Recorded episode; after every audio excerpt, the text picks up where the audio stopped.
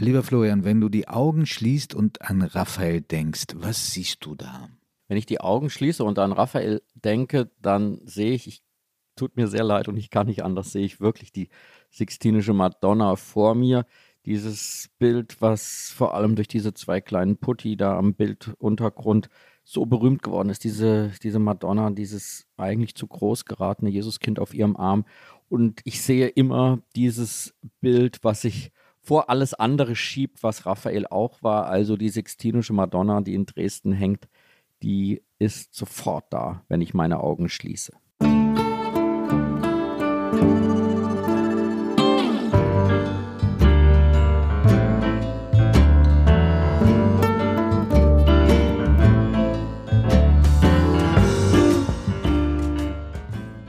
Augen zu.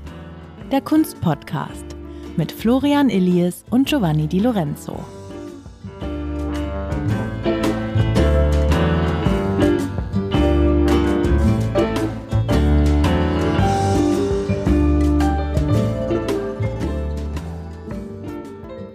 Wir beschäftigen uns heute mit einem Maler, der als einer der größten in der Menschheitsgeschichte gilt, der ein Dreigestirn in der Hochzeit der Renaissance bildete mit Michelangelo und Leonardo, also mehr geht nicht, und der für viele Generationen von Künstlern der größte überhaupt gewesen ist.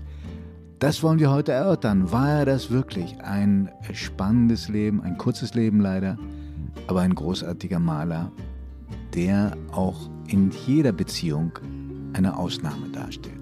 Ja, man merkt, wenn man sich Raphael nähert, so wie wir das jetzt hier in den letzten Wochen gemacht haben, jeder für sich, dass man sehr ehrfürchtig sich diesem Künstler und diesem Werk nähert, weil man einfach eine, man sieht, da ist einerseits ein Kunstwerke von solcher Größe, Bedeutung und auf der anderen Seite vor allem 500 Jahre Wirkungsgeschichte, die ihn zu diesem fast Heiligen gemacht haben in der Kunstgeschichte. Deswegen glaube ich, wird unsere heutige Annäherung erstmal eine tastende sein, weil man das Gefühl hat, wie kann man sich diesem Maler nähern?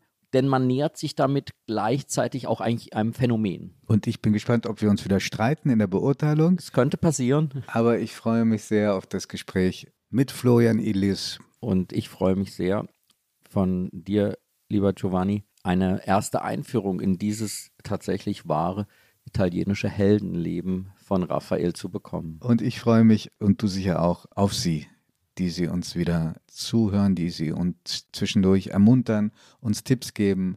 Und ich weiß, dass viele sich Raphael gewünscht haben. Dieses Leben beginnt in Urbino, in den Marke, ein wirklich sehr schöner Ort, den man heute auch noch sehr empfehlen kann. Also er war anders als Michelangelo kein Mensch aus der Toskana, sondern aus den heutigen Marke. Und er war offenbar Einzelkind. Das ist selten, habe ich noch nie bei irgendeiner Künstlerbiografie erfahren. Oder ist es nichts bekannt über die Geschwister? Kommt an einem Karfreitag auf die Welt. Das ist vielleicht im Nachhinein ein bisschen modelliert worden, weil er auch an einem Karfreitag gestorben ist und zwar 1483 als Sohn eines Malers, also das lag schon in der Familie, Giovanni de Santi. Und dieser Vater, der offenbar ein liebevoller war und ein sehr fürsorglicher, bei dem macht er auch seine ersten Erfahrungen als Künstler. Also ist sofort aufgefallen, dass er malen kann. Also das zieht sich durch alle Künstlerbiografien. Verkannte Genies gab es ebenfalls in der Familie selten. Die Mama stirbt sehr früh, da war er wohl acht Jahre alt, wenige Jahre später sein Vater, aber er schafft es noch, den Sohn in die Lehre zu schicken bei einem der bekanntesten Maler Umbriens, der hieß Perugino, sehr bekannt, auch sehr teuer heute, ihn zu erwerben. Die gehört nicht zu meinen Favoriten. Ich finde die Darstellungen sehr manieriert, sehr steif. Weiß nicht, wie du das siehst. Ich habe ein sehr schönes Zitat gelesen von Jakob Burckhardt, dem großen Schweizer Deuter der, der Kunst der Renaissance, der sagt, Raphael malt so wie Perugino gerne gemalt hätte. Also ja. es ist eigentlich, der Schüler vollendet eigentlich Toller das, was, was, im, was im Werk des Lehrers angelegt ist. Und, und, für jeden war klar, mit 19 war Raphael Perugino seinem Lehrmeister schon weit überlegen. Er hätte dann sozusagen in der Provinz bleiben können, aber es zieht ihn nach Florenz, das ist seine zweite Phase und seine dritte Lebensphase die führt ihn dann nach Rom. Das mal so ganz grob gesagt. Es gibt keine persönlichen Zeugnisse von Raphael. Also man weiß nicht, wie, wie seine Befindlichkeit war. Es gibt Dokumente, aber die beziehen sich dann auf Materialien oder es ist ein Austausch mit zum Beispiel anderen Künstlern, zu denen auch Albrecht Dürer gehörte. Die haben sich gegenseitig Blätter zugeschickt. Und es gibt eine fantastische Verbindung, Florian. Wir haben in, im letzten Podcast im Zusammenhang mit Dürer über Marcantonio Raimondi gesprochen, einem Kupferstecher, der auch ein kleiner Schuft war, denn er hat Albrecht Dürers Werke kopiert, sogar noch mit seinem AD signiert, sodass Dürer erfolgreich gerichtlich gegen ihn vorgegangen ist. Raphael hat ihn engagiert und er gehörte mit Dürer zu jenen, die diese fantastischen Möglichkeiten, die die Technik, die Kupferstecherei und andere ermöglichten, genutzt hat, um sein Werk in ganz Europa zu verbreiten. Was auffällig ist, ist von diesen wenigen Dokumenten, dass wir eben anders als bei vielen anderen Malern, Dürer, Michelangelo, Leonardo vor allem, es gibt auch keinerlei kunsttheoretischen Ansätze von ihm. Also wir wissen nicht, was er gedacht hat über seine Malerei.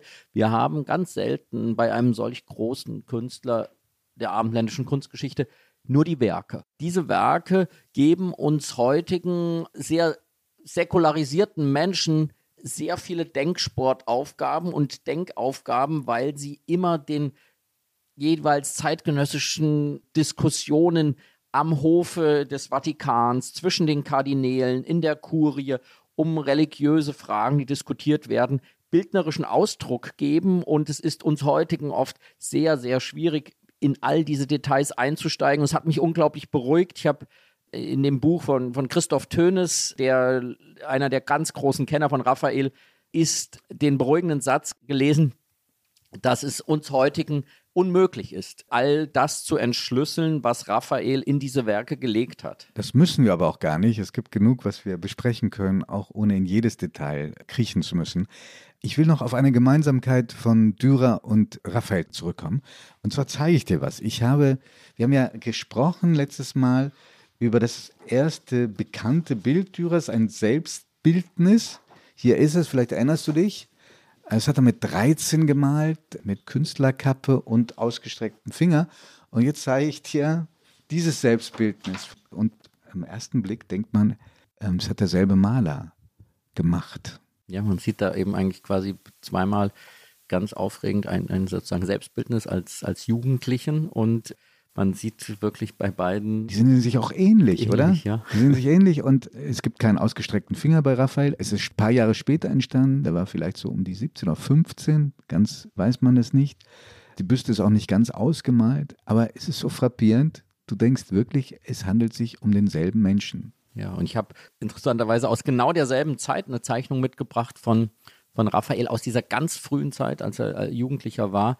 Das ist ein Blatt, das einfach heißt Zeichenblatt mit Kopf und Hand. Und ganz vermutlich sieht man hier die Hand des Künstlers. Also man sieht hier die Hand Raphaels, der seine eigene Hand auf das Brett gelegt hat und der dann mit großer Begeisterung anfängt, mit rechts seine linke Hand zu malen. Und dieses Blatt liegt im Ashmolean Museum in Oxford und ist deshalb für mich so ein persönlich aufregender Moment, weil ich das als junger 20, 21-jähriger Student der Kunstgeschichte in der Hand hatte. Als ich in Oxford studieren durfte und ich war, hatte in Bonn angefangen zu studieren und da war Raphael diese Heldenfigur unantastbar eigentlich. Über das, über sozusagen diese Haltung wurde mir da sehr früh in dem Kunstgeschichtsstudium eingeflößt. Und dann war ich da in Oxford in dem Museum und in unserer ersten Stunde des neuen Semesters wurden uns einfach den jungen Studenten drei Raphael-Blätter gezeigt, Originalblätter, die wir, Originalblätter, die wow. wir anfassen konnten, die wir anschauen durften, natürlich nur mit weißen Handschuhen. Aber da war dieses Blatt der selbstgemalten Hand Raphaels mit 15, 16, man weiß das nicht genau, darunter und andere Blätter Raphaels, sodass er für mich wirklich eine, ja, wie so ein, ein Ursprung meiner unglaublichen Liebe zum Kunstwerk an sich wurde, weil ich plötzlich ihm so nahe kommen konnte und über diesen Umweg dann auch immer wieder über diese Zeichnung, vor allem die ich damals, das Ashmolean Museum in Oxford hat eben einen sehr, sehr großen Zeichnungsbestand von Raphael, diesem Raphael nahe kam. Und das ist ein Punkt, der, glaube ich, wichtig ist, den zu betonen wichtig ist, weil er durch seine Heiligkeit, die seine Bilder ausdrücken, auch immer wieder sehr entrückt. Also es ist ja. eine Schwierigkeit, ihm nahe zu kommen. Ich bin dankbar, ihm mal so richtig nahe gekommen zu sein in meinem Studium. Und ich merke, ich muss mich selbst erinnern an diese frühen Momente, denn ansonsten ist dieses von Heiligkeit und innerer Versunkenheit durchzogene Werk eines, zu dem mir manchmal inzwischen der Zugang fehlt. Ja, die Heiligkeit stellt sich auch deswegen ein, weil, du sagtest zu Recht, es gibt keine Zeugnisse persönliche von ihm, aber es ist sehr früh über ihn geschrieben worden. Schon zu Lebzeiten hat man an seinem Bild von Mensch und Künstler gemalt. Es begann mit dem Dichter Baldassare Castiglione, den er auch gemalt hat. Ein, übrigens ein ganz tolles Bild, ein Porträtbild. Dunkle Kleidung, dunkler Hintergrund und der, der Blickfang sind die blauen Augen, also ein Wahnsinnsbild. Und der hat in seinem Werk Castigliones über sein, wie der ideale Hofmensch auszusehen hat, auch Raphael schon erwähnt, der ein außergewöhnlich verbindlicher, ja, eine, ein, ein strahlender, ein faszinierender Mensch gewesen sein muss. Dazu noch ein sehr schöner Mann. Und dieses Motiv greift ein Mensch voller Anmut und Grazie übrigens auch dieses Bild von Raphael greift dann auch der berühmte Giorgio Vasari, der erste Kunstkritiker und Künstlerbiograf in der Geschichte, auf, der schon angefangen hat, über Raphael in seinem berühmten Vite zu schreiben, als Raphael schon tot war. Aber er hat offenbar Zeitgenossen befragt, auch seine Schüler, und er schreibt, niemand hat je was Schlechtes über ihn erzählt. Also irgendwas an seinem verbindlichen und strahlenden Wesen muss tatsächlich auch existiert haben. Er war ein unglaublich begabter, heute würde man sagen, Netzwerker. Und Vasari schreibt etwas über ihn, was, was wirklich schön ist. Darf ich es dir vorlesen? Der Himmel verlieh ihm die Kraft, etwas zu bewirken, was gegen die Natur von uns Malern ist, weil Vasari auch Maler war, auch kein Unbegabter. Alle seine Gesellen vertrugen sich, ihre üble Laune verflog bei seinem Anblick, bösartige und gemeine Gedanken kamen nicht auf. Das hat es zu keiner anderen Zeit gegeben. Ja, das ist faszinierend. Also ja. diese, das, das menschliche Wesen dieses Raphael einerseits auf all seine Umgebung einwirkte und zugleich auf jedes seiner Bilder. Also ja. denn diese Friedlichkeit, eine Harmonie zwischen den Menschen untereinander und auch dieses versöhnliche zwischen Himmel und Erde, zwischen Heiligen und Irdischen, was ihm gelingt, das scheint ganz unbedingt in seinem Wesen gelegen zu haben. Und vielleicht ist er genau deshalb ein so idealer Umsetzer davon. Wenn, wenn wir Leonardo angucken oder Dürer, das waren Menschen sozusagen aus Fleisch und Blut mit allen Caravaggio, mit allen Hochs und Tiefs und das spürt man dieser Kunst auch Schattenseiten an. Schattenseiten auch. Ja, Schattenseiten, ja. eine sehr ein, eine Kunst, die von einer viel größeren Expressivität und Radikalität geprägt ist. Das alles findet man bei ihm nicht. Und was man aber ganz offenbar spürt, ist, dass diese Ruhe, die diese Bilder ausstrahlen, diese, diese tiefe Harmonie, dass das nichts Künstliches hat, sondern dass das tief empfunden ist. Und dann war er auch noch von Erfolg gesegnet. Er war wohlhabend. Er beschäftigte Dutzende von Kupferstechern, Malergesellen, Teppichwebern, also eine große Unternehmung. Er war wohlhabend. Er wollte sich, das finde ich, damit wir das jetzt ein bisschen irdischer und anschaulicher machen. Er wollte sich auch und hatte, war da schon mit der Planung bis ins Detail beschäftigt, ein Haus, eine Villa bauen in einer der schönsten Straßen Roms. Ich weiß nicht, ob du die kennst, die Villa Giulia. Läuft nahezu parallel zum Tiber. Ein Haus, in dem es Innentoiletten gegeben hätte und eine geschwungene Badewanne. Also er hat, das ist auch so überliefert, gelebt wie ein Fürst. Leider ist dieses Haus nie gebaut worden, weil er dann doch so früh verstarb. Weil du hast dieses legendäre, freundliche, zugewandte, sensible Wesen in den Porträts. Kommt das so nicht rüber, den Selbstporträts, die er angefertigt hat. Also es gibt, wie gesagt, dieses ganz junge, über das wir gerade gesprochen haben. Dann gibt es eins, wo er als junger Mann mit einer dunklen Künstlerkappe zu sehen ist und langen Haaren, wo man lange nicht sicher war, ob das wirklich von ihm gemalt wurde, von glaube 1505, das heute in den Uffizien hängt. Da kommt etwas von diesem Wesen rüber, aber in den späteren, da ist er eher, blickt er düster drein und ich finde, am Ende sieht er auch erschreckend gealtert aus, dafür, dass er das gemalt hat, als er in den frühen 30ern war. Man darf da jetzt auch vielleicht nicht zu viel reininterpretieren, dass er eine depressive, düstere Seite hatte, aber er war mit Sicherheit auch unfassbar überarbeitet. Das ganz sicherlich, denn er war eben ab 1508, als er nach Rom kommt und eigentlich dann diese ganz großen, sozusagen diesen ganz berühmten Stil der Renaissance mitprägt. Ja, gerufen von einem Baumeister der Renaissance, der den Petersdom maßgeblich mitgestaltet hat, Bramante. Genau, und er ist eben dann an diesem Hofe von, von dem Papst Julius II. quasi ein, ein Staatskünstler, ein, ein Hofkünstler und hat die Aufgabe, die Stanzen, diese vielen Räumlichkeiten im Vatikan auszumalen. Und das ist eine Vorstellung, die ja eigentlich heutige sozusagen Vorstellungskraft sprengt, wenn man sich vorstellt, in dem einen Teil des Vatikans malt Raphael an den Stanzen und im zweiten Geschoss genau, des Vatikanischen Palastes. Parallel steht Michelangelo auf seinem Gerüst und malt die Sistinische Kapelle aus. Also das die Decke, ist die Decke. Und die, genau. die, weißt du, wie groß die ist? 1000 Quadratmeter. Ja. Also unvorstellbar. Also das ist wirklich sozusagen diese Zeit dieser 15, 10er Jahre in Rom.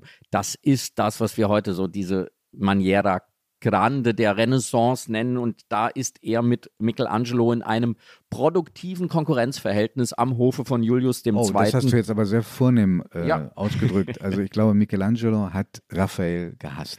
Ja, aber ich glaube... Weil dem flug alles zu, ja, ja wie Gustav Ganz. Und er mühte sich da auf diesem Gerüst, die Farbe tropfte ihm ins Gesicht. Er wurde offenbar von Julius II. auch hin und wieder schikaniert und er holt sich dann auch noch diesen Raphael, den er im Verdacht hat, dass alles von ihm kopiert.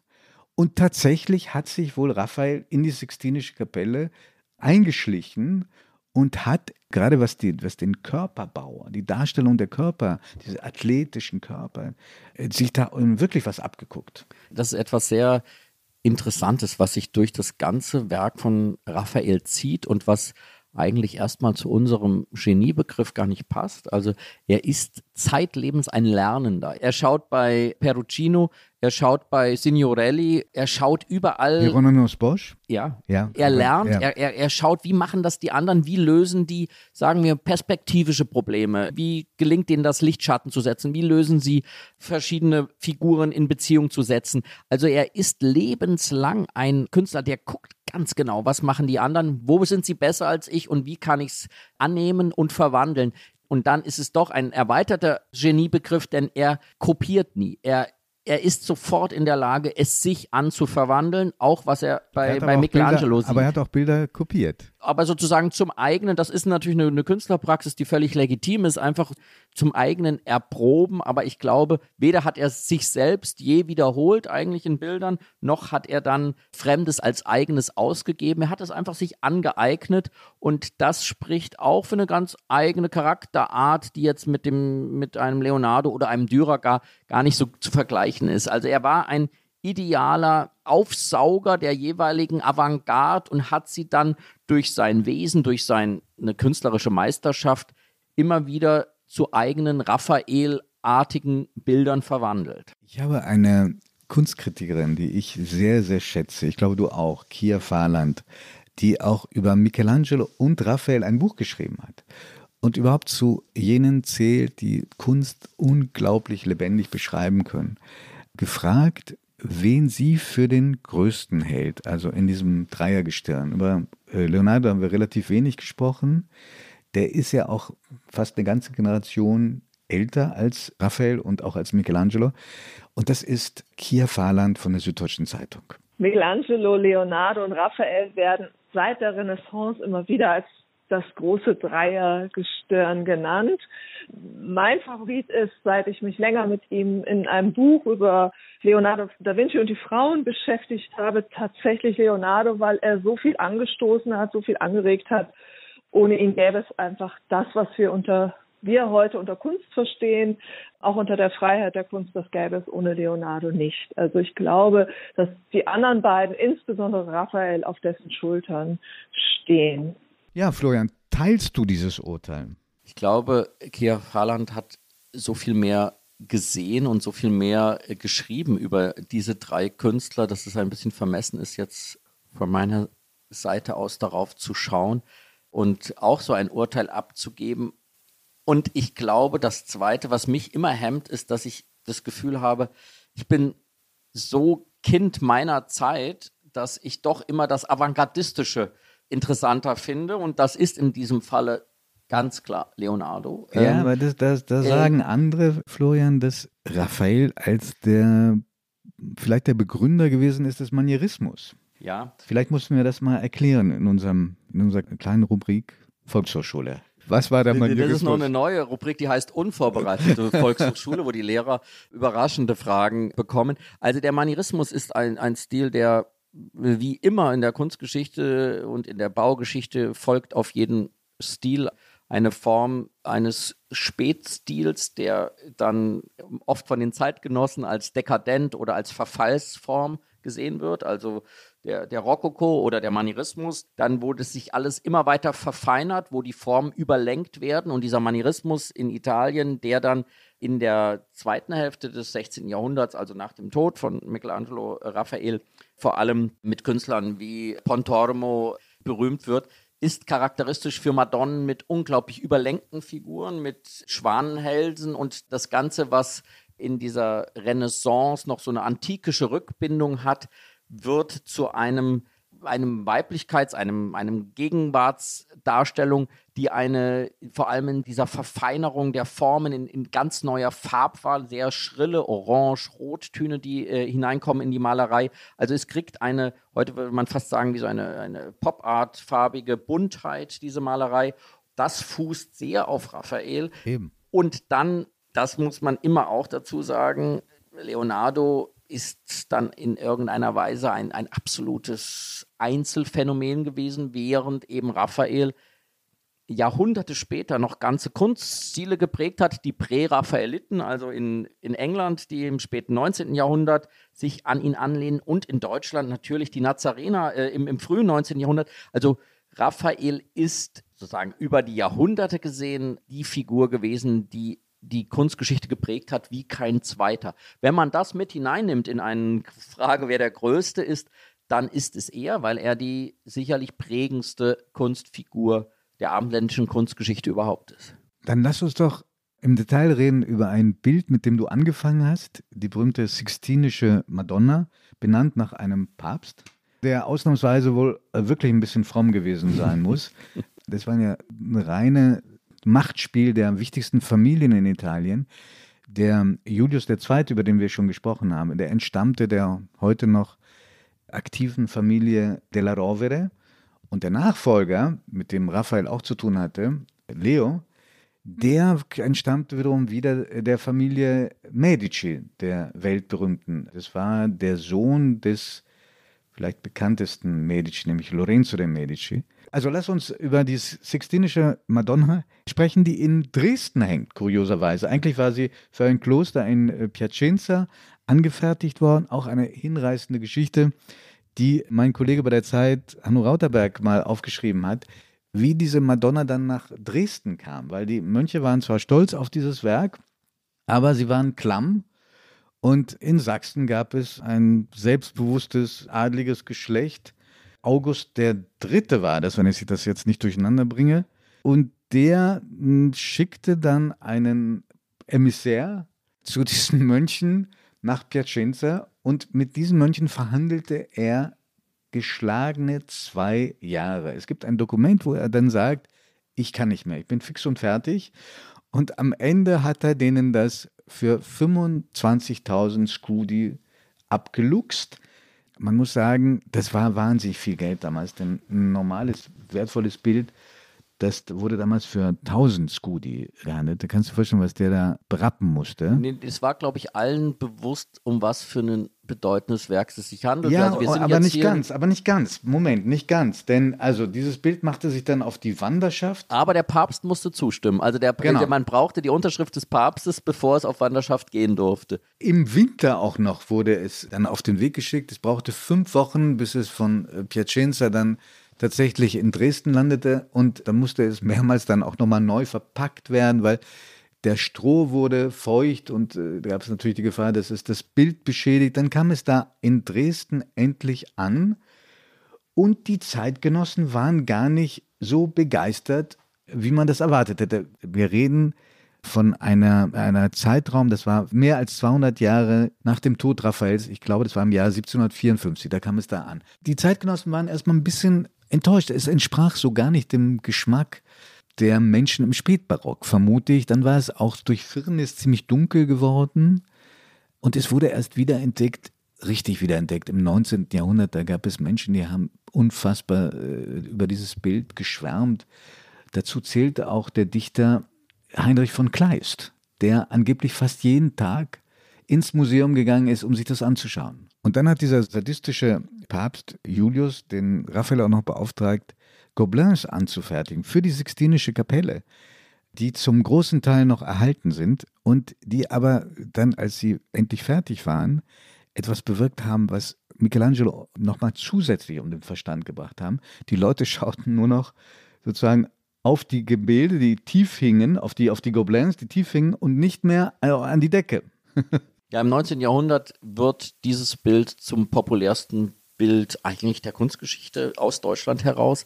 Und das fängt mit Kleist an und hört bei Friedrich Nietzsche auf. Also alle pilgern dorthin, Goethe, und für alle wurde plötzlich dieses Bild zum Idealbild der, der Renaissance. Warum? Warum? Es verkörperte für das 19. Jahrhundert ein, einen seligen Harmoniebegriff einerseits in dieser Madonna, die auf ihrem Arm das Jesuskind trägt. Dann gibt es links eine Stifterfigur, die eigentlich an diesen, deswegen heißt es ja auch äh, Sistinische Madonna, weil es eben ein Papst Sixtus war, an den erinnert werden sollte. Das ist vielleicht die Grabkapelle dieses Sixtus und es war die Grabkapelle der heiligen Barbara. Die sieht man rechts. Auch sehr jung noch. In Sehr, sehr, jung und, und für mich übrigens das als Fußnote, der mit bei weitem schönste Teil der Sixtinischen Madonna, diese heilige Barbara rechts in dieser Anmut, in dieser äh, verdrehten äh, Körperhaltung, ein, eine wunderschöne Ja. Frauengestalt.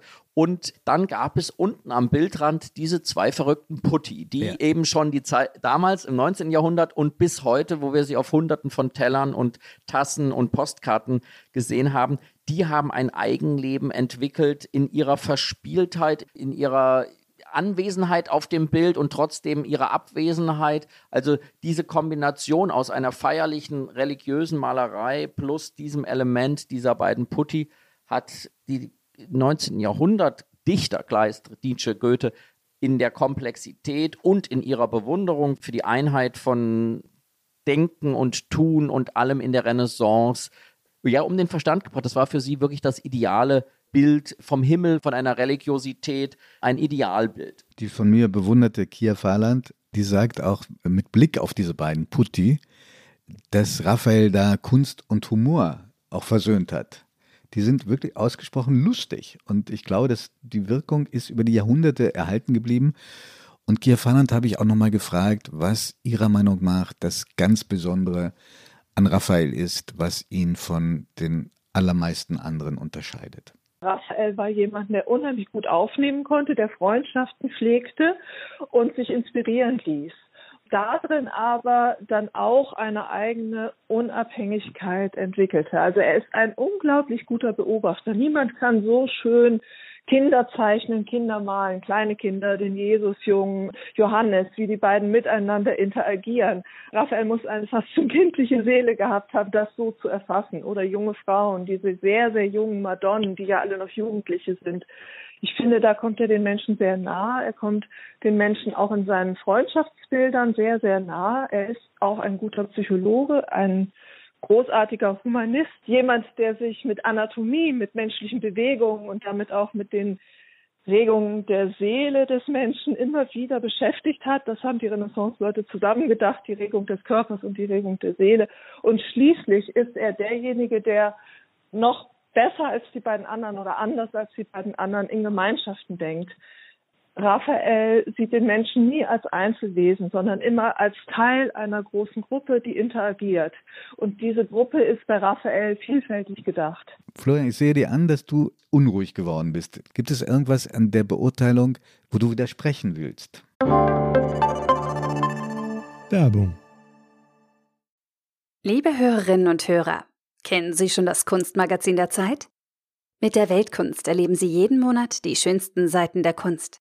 Sie wollen das Magazin unverbindlich testen? Dann bestellen Sie Ihr persönliches Kennenden-Exemplar gratis unter www.zeit.de/slash Weltkunst-Podcast.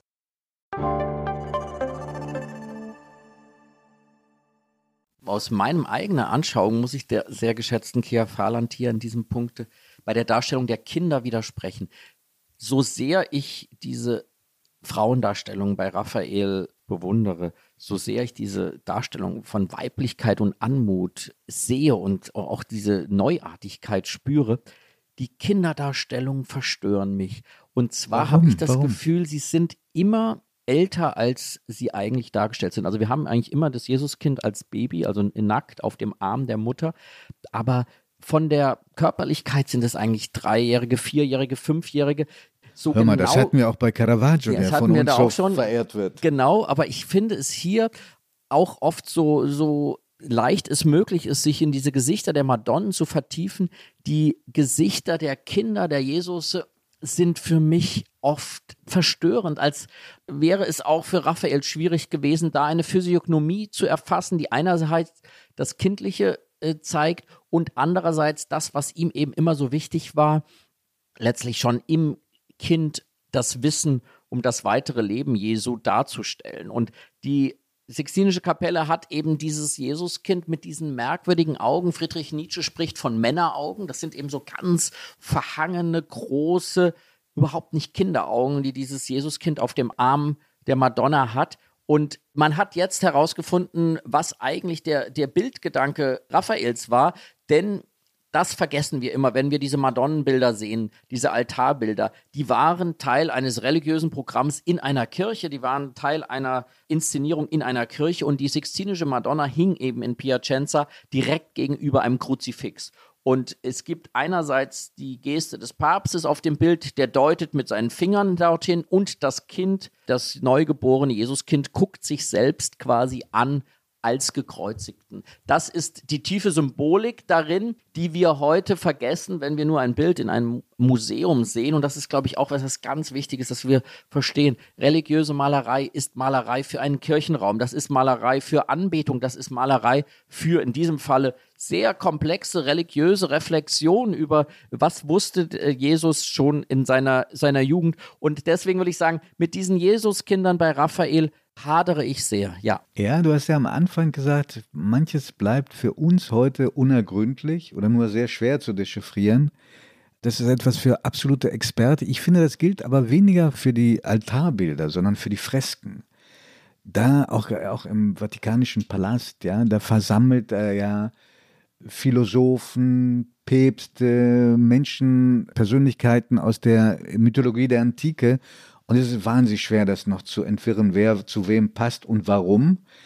Aber es gibt ein Fresko in einer ebenfalls noch existierenden Villa, Villa oder Palast in Trastevere, die Villa Farnesina.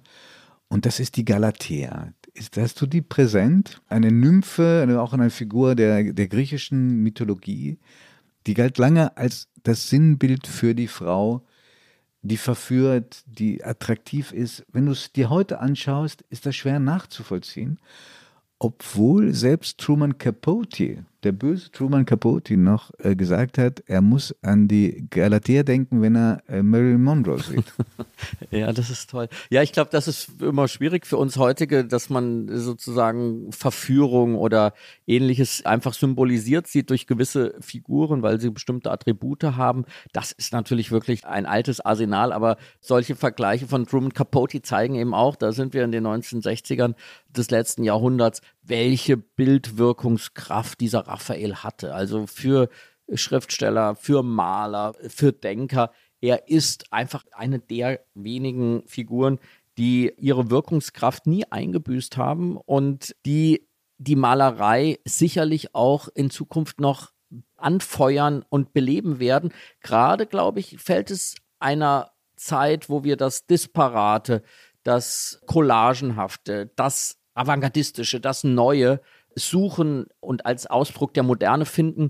Gerade in unserer Zeit hat Raphael einen schweren Stand, weil ich glaube, er leicht als altmodisch gilt, als, als veraltet. Also mit Blick auf die Sixtinische Madonna äh, geradezu als kitschig. Ja. Also ich Also- er- erinnere mich da an Dispute mit schlauen Menschen, die das einfach zu süßlich und zuckrig fanden. Ja, und, und das ist, man weiß nie, wie die Zukunft darüber urteilen will. Man kann unbedingt aber sagen, dass dieser zurzeit, würde man sagen, der Zenit seiner Achtung, seiner Bedeutung ist überschritten. Und es wird sehr spannend zu sehen, wie in 50 oder 100 Jahren dieses Dreigestirn Leonardo, Michelangelo, Raphael angesehen wird, ob das neu bewertet wird und ob da dann ein ganz anderer Kanon geschaffen wird. Also wir müssen ganz unbedingt sagen, wir schauen heute auf ihn mit diesem ganzen großen Nachruhm, aber uns heutigen fehlt die, die innere Leidenschaft, die etwa wie einen Künstler wie Caravaggio gerade heute zu einem viel wichtigeren Künstler zu machen scheint,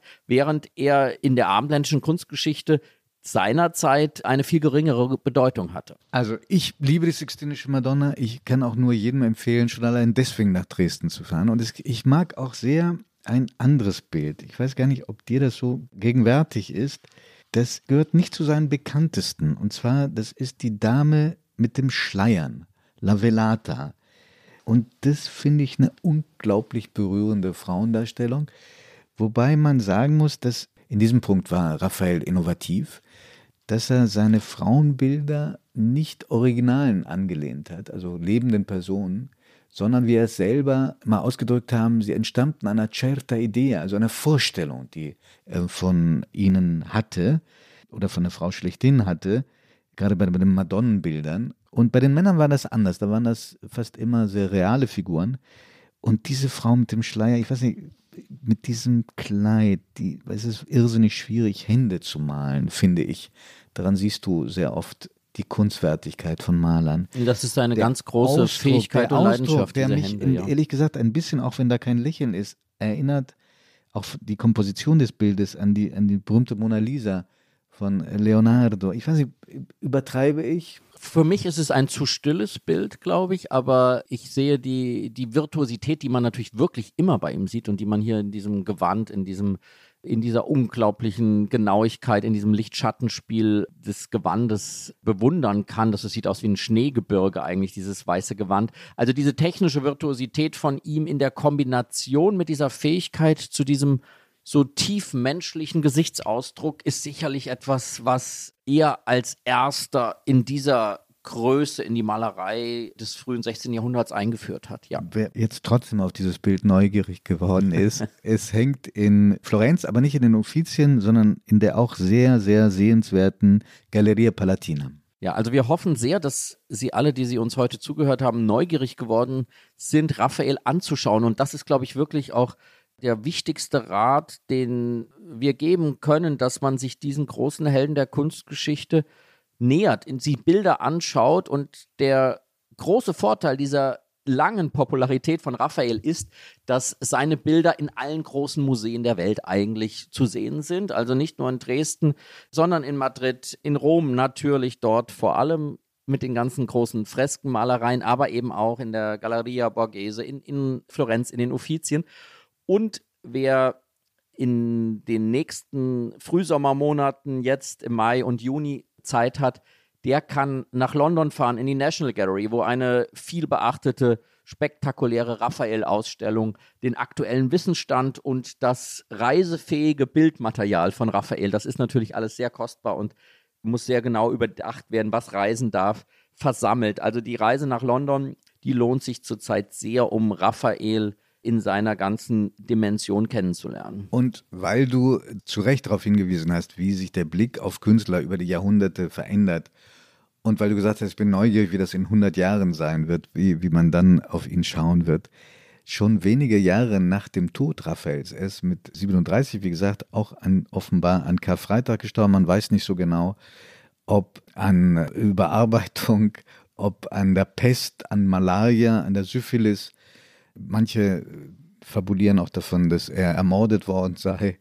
aus Neid und Missgunst. Und die Zeit läuft uns davon. Kennst du die Geschichte des letzten Bildes von Raphael, wo der ein Kardinal, der aus der medischen Familie entstammt, zwei konkurrierenden Malern den Auftrag gegeben hat, es zu malen? Und er würde sich dann entscheiden, welches er nimmt das Thema war das, das Vermächtnis oder die Verklärung Christi. Ist, genau. Das, ist dann schon das Jahr 1519. Genau, das äh, gibt er ihm in Auftrag und Sebastiano del Piombo, auch ein sehr, sehr großer Maler, der ihn ohnehin schon sehr missgünstig betrachtete. Ja, und dieses wird dann tatsächlich das letzte Bild von, von Raphael. Das ist schwierig zu deuten, ob er von seinem Tode wusste oder ihn ahnte oder ob es unsere heutige Sicht ist, wenn man diese Verklärung Christi anguckt heute, dann hat man das Gefühl, er hat dann da, also 1520 vollendet er dieses Bild. Man hat das Gefühl, es ist wie die Summe seines Werks. Also sein letztes Bild, er, er zeigt nochmal sein ganzes Können, er zeigt seine ganze formalen Interesse mit dieser Teilung zwischen Himmel und Erde. Die Farben, die Farben sind so nochmal typisch Raphael-Farben, sehr kräftige Farben. Und dieser Jesus, der da im überirdischen Licht von oben auf die Erde herabstrahlt. Und mit diesem Werk endet dann eben 1520 die nur zwei Jahrzehnte dauernde Schaffensperiode dieses großen Genies. Das Bild wurde dann nicht ganz vollendet von ihm, sondern das hat dann ein Schüler von ihm gemacht. Ich glaube, der hieß Giuliano Romano. Und Raphael hat auch nicht mal mitbekommen, für welche der beiden Versionen sich der Kardinal dann entschieden hat. Raphael hätte nämlich den Zuschlag bekommen. Hat er nicht mehr mitbekommen und wenige Jahre später endete auch das goldene Zeitalter der Renaissance in Italien mit der Plünderung von Rom, betrieben durch einen deutschen Kaiser, Karl V. Spanische und deutsche Söldner fielen in die Stadt ein und marodierten durch die Kirchen und Paläste. Und das ist jedenfalls mein Schlussbild. Auf einem Fresko Raphaels hinterließ ein deutscher Söldner das Wort, die Schmiererei Luther. Ja, da sieht man, dass eben Malerei in dieser damaligen Zeit eben wirklich aktiver Teil der Kämpfe zwischen dem katholischen und dem protestantischen war und dass das auch nicht nur ein intellektuelles Thema war, sondern den Soldaten vor Ort sozusagen ein, ein brachiales Bedürfnis war, quasi lutherisch vorzugehen gegen diese was ihm als, als katholische Verklärung eines Papsttums und einer falsch gelaufenen oder falsch geleiteten Kirche erscheint. Ja, das ist sehr faszinierend, weil man da wirklich sieht, er stirbt 1520, 1519 ist sozusagen der, der, der große Luther-Moment. Also wir sind hier tatsächlich, das ist dann auch ein Höhepunkt der dieser einer Einheit von Kirche, von Glaube, von Malerei. Die Michelangelo übrigens dann auch noch stark beeinflusst genau, hat. Genau, und das hat, dann hat endet. Werk, ja.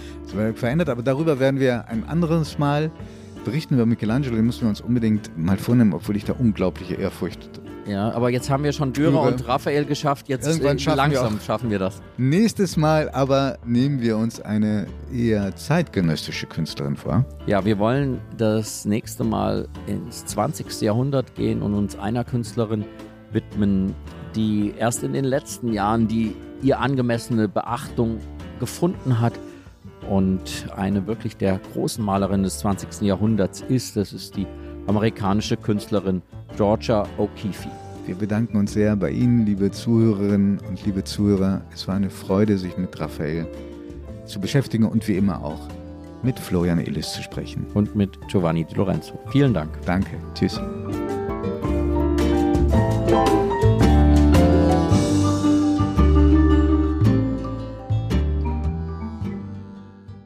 Augen zu ist ein Podcast von Zeit und Zeit Online, produziert von Pool Artists.